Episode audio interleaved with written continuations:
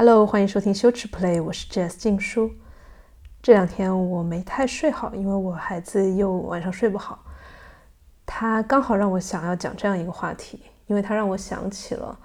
过去这两年，其实我过得非常的有挑战，然后也呃状态时高时低，然后更多的是低。所以今天我想要讲的这个话题就是关于低状态的。我今天尽可能的简短的讲，因为我的脑子真的这一周不好使，而我随着时间就是对于这种睡呃睡眠睡眠不足的经验越来越增强之后，我也越来越少的会去责怪自己，或者是去想自己什么问题，而更加清楚的知道就是睡眠不好而已。然后所有的那些，比如说脾气不好啊，或者是想法非常的啊黑暗啊，或者怎么样的，它都是睡眠不好而已。对，所以也提醒，如果最近睡眠不好的朋友，其实如果你觉得这个世界都都快不行了，你信仰崩塌了，可能或许就是睡眠不好。啊，从这儿出发呢，我就想要讲一个事情，也希望大家在评论区里面去回答这样一个问题，就是如果你不用丧或者衰或者是躺或者是那一种大家用的非常泛滥的词。或者是什么负能量、低低能量，然后甚至是什么人生的低谷这些词来形容那样一个状态的话，你会用什么词来形容呢？我说的那个状态可能不只是一个偶尔，嗯，你跌下去的那样一一个状态，可能是持续很长时间，因为你的外界或者是你的内心到达了一个临界点，你需要那样一个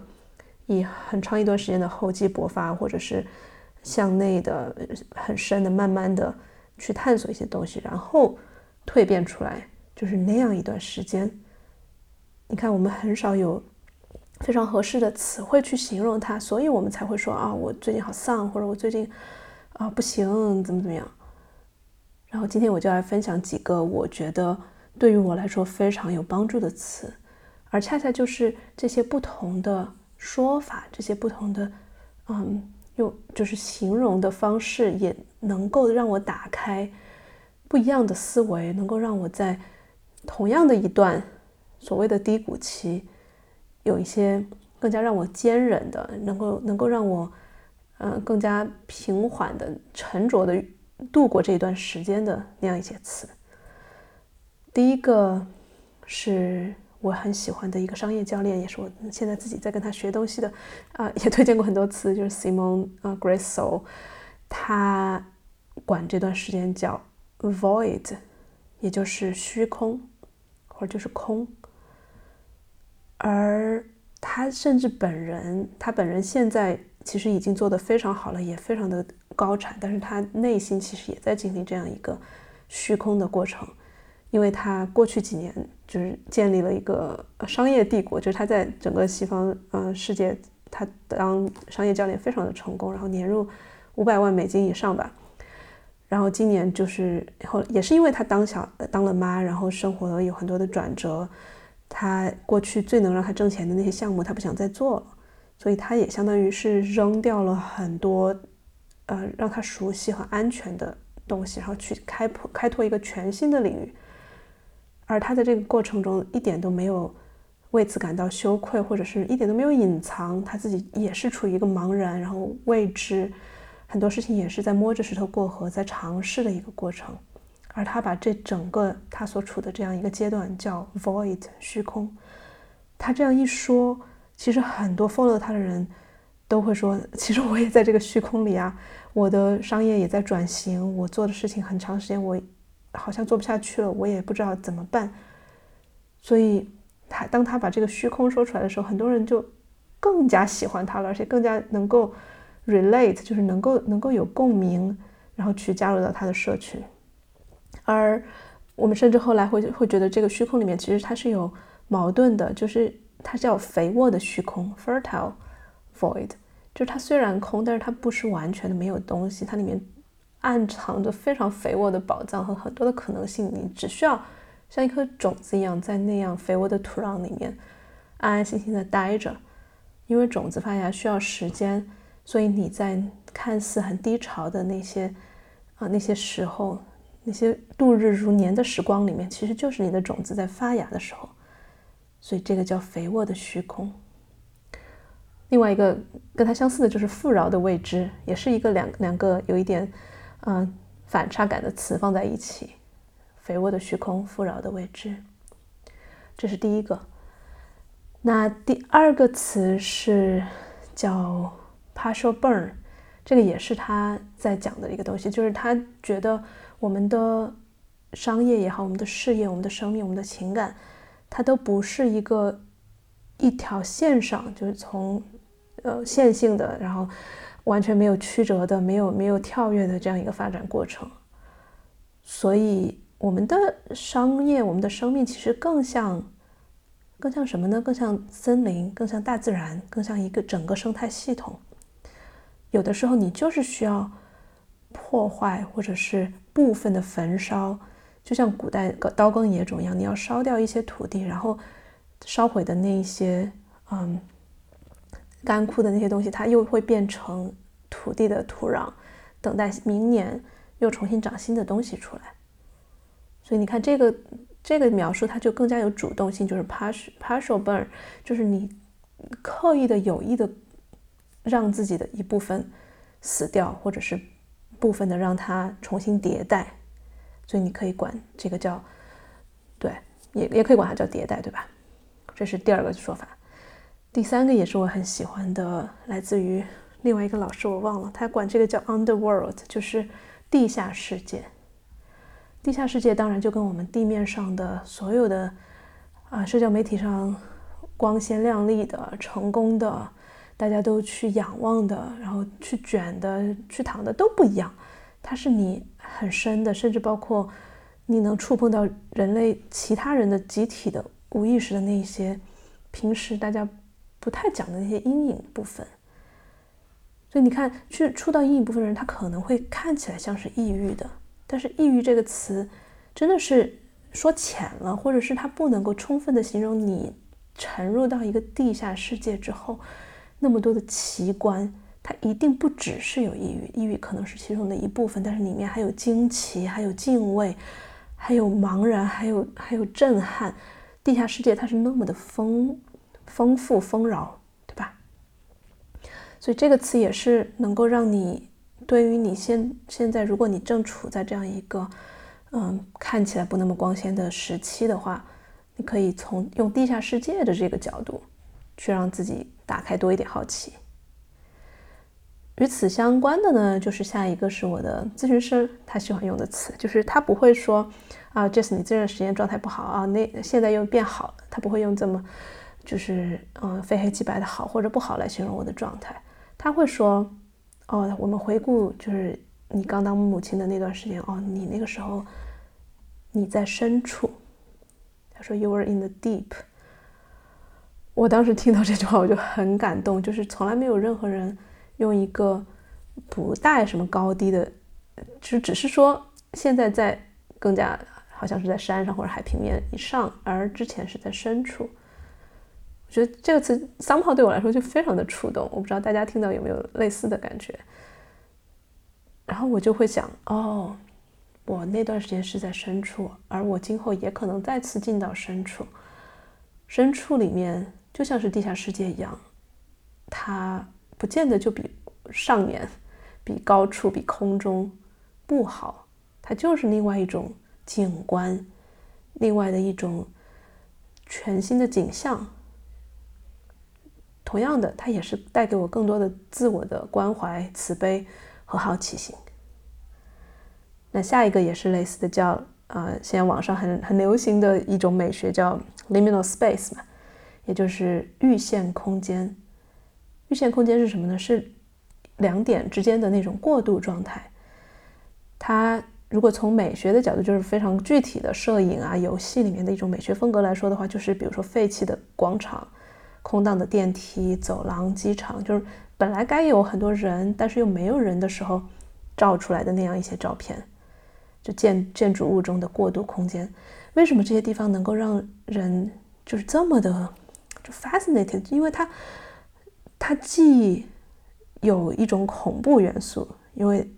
有反差嘛，因为平时很热闹的地方突然没有了人，既恐怖，它又留给你无限的遐想，而且它往往它的构图都是半封闭的，就是有一个镜头是你走不出去，但是好像看起来另外一个角落又可以走。这种半封闭的、半敞开，既有嗯束缚感，又有无限的可能性的这样一个空间，当然非常的迷人。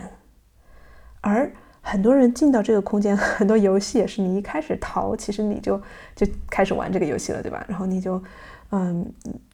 考虑要不要逃啊，怎么逃啊，从怎么哪边逃，也是我们很多人进入到人生啊比较低谷的状态的时候，很喜欢做的一件事情，就是使劲往上爬。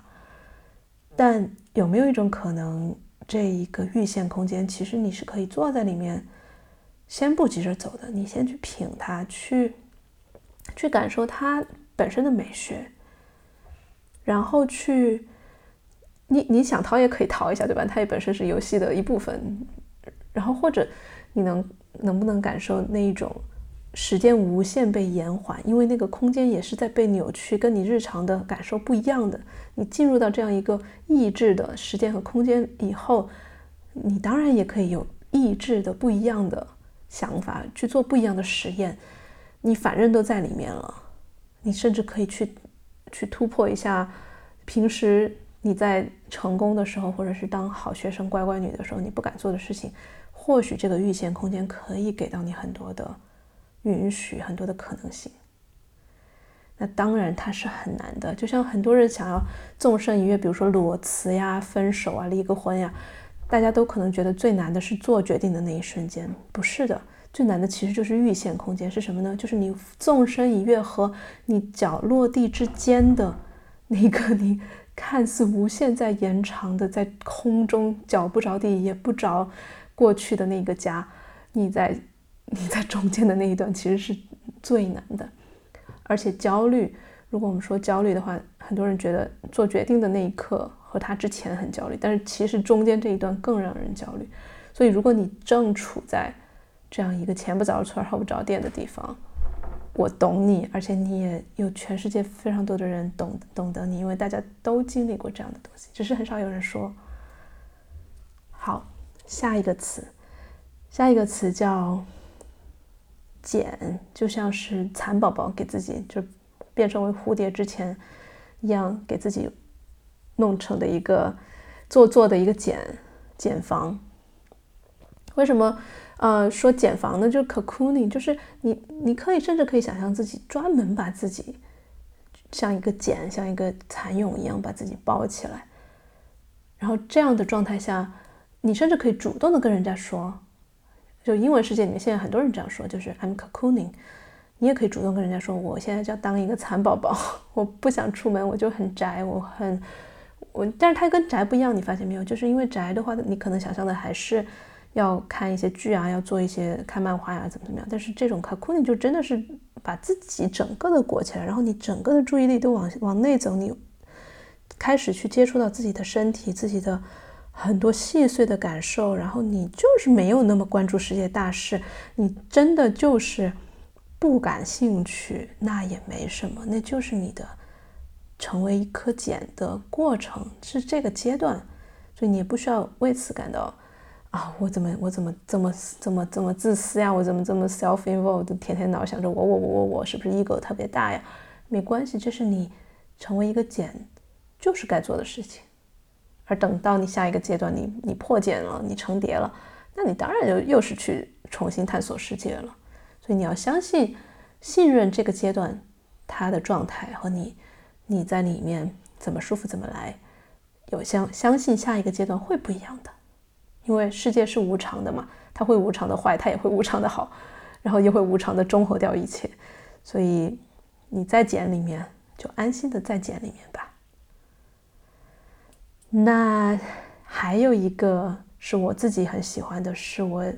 啊上一个这样一个低谷期，也就是我从表匠 FM 开始过渡到神爱玩财的那几年，那一年。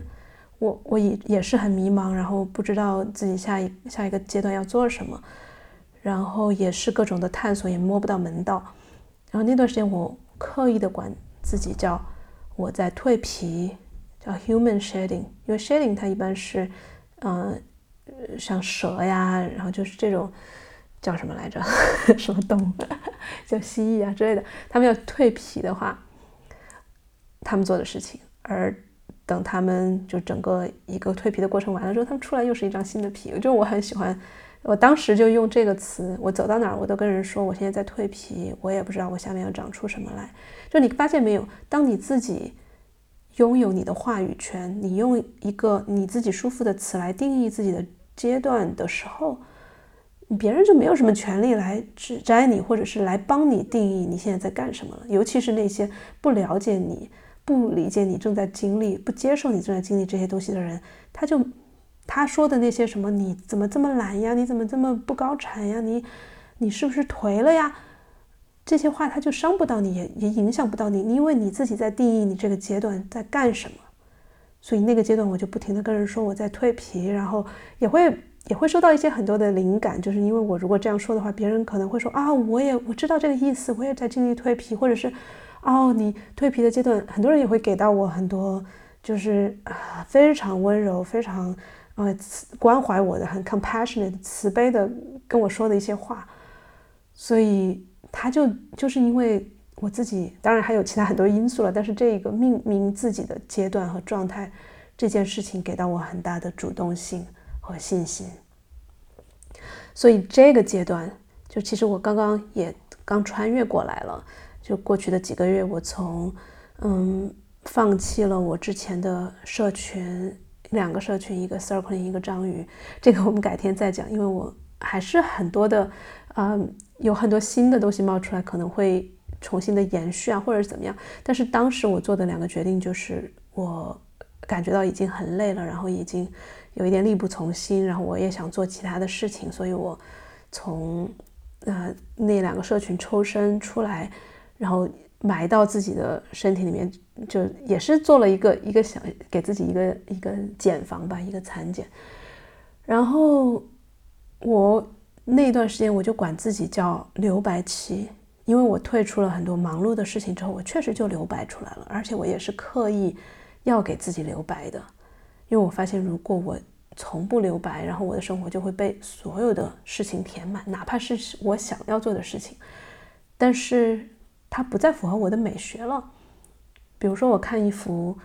呃，那种古代的什么，嗯，泼墨呀、工笔的画，那我会很关注它怎么留白。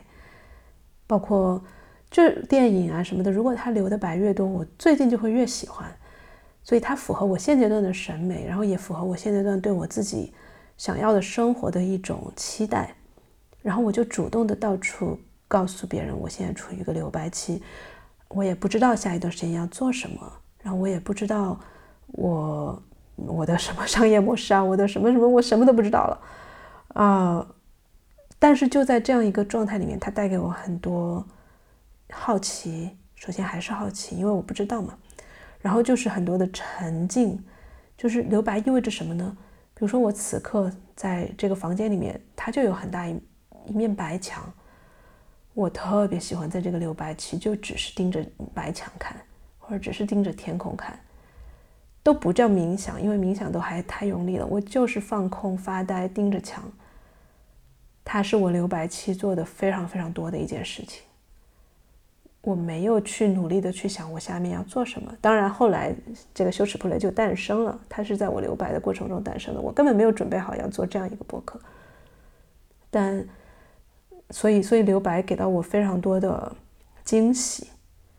而它也既既然我把这个阶段这样子像我自己以我自己的啊。内在的声音把它定义为留白期的话，那我也会尽可能的去去照着做，因为如果不不定义它为留白的话，我可能就会变成一个迷茫期或者是低谷期，那我可能做更多迷茫和低谷的事情。但如果我主动定义它为留白的话，我在那一段时间做的最多的就是，在我拿起电脑想要刷一下 YouTube 视频，或者是我想要买点东西的时候，我马上就会想到，哎，我现在是留白期。我我当然可以看看白墙，而不用去看 YouTube，或者我不用去买那么多东西，我就是我就盯着天空看，我做更多这样的事情更符合我在这个阶段最开始立下的那个意图，就是留更多空间给自己，留更多没有用的、不做事的时间给到我的身体。所以回过头来，那些完全没有用的用的时间和空间，就变成了非常宝贵的孕育我新的生命的养分。对，所以以上就是我自己很喜欢的一些。用来主动选择，用来描述你所处的一个不那么高大上、不那么 嗨的状态的一些词。我好奇大家也会给到，嗯，你你会喜欢哪些词呢？然后以及我上述的词有没有给到你一些灵感和启发？嗯，你看最重要的，其实为什么会扯到我们来扯到我们的主题，就是关于羞耻，就是太多人因为自己。身处这样的状态而感到不安了，觉得自己不行啊，没有没有没有生产力，没有做贡献，没有挣钱。它是在你已经很低的情绪里面再加上一层沉重的羞耻的枷锁，所以我们用其他的方式去命名它，也是打破这种枷锁的一个方式。对，好吧，我们今天就一个短短的播客到这里。啊，明天我就要出发了，我回到上海，到时候会在上海给大家做活动，然后之后我们再看喽。就是我还是留很多白，然后今今后要做什么新的活动，新的线上的、线下的，我都拭目以待。我自己也会非常的、非常的期待和好奇。好吧，我们今天就到这儿，拜拜。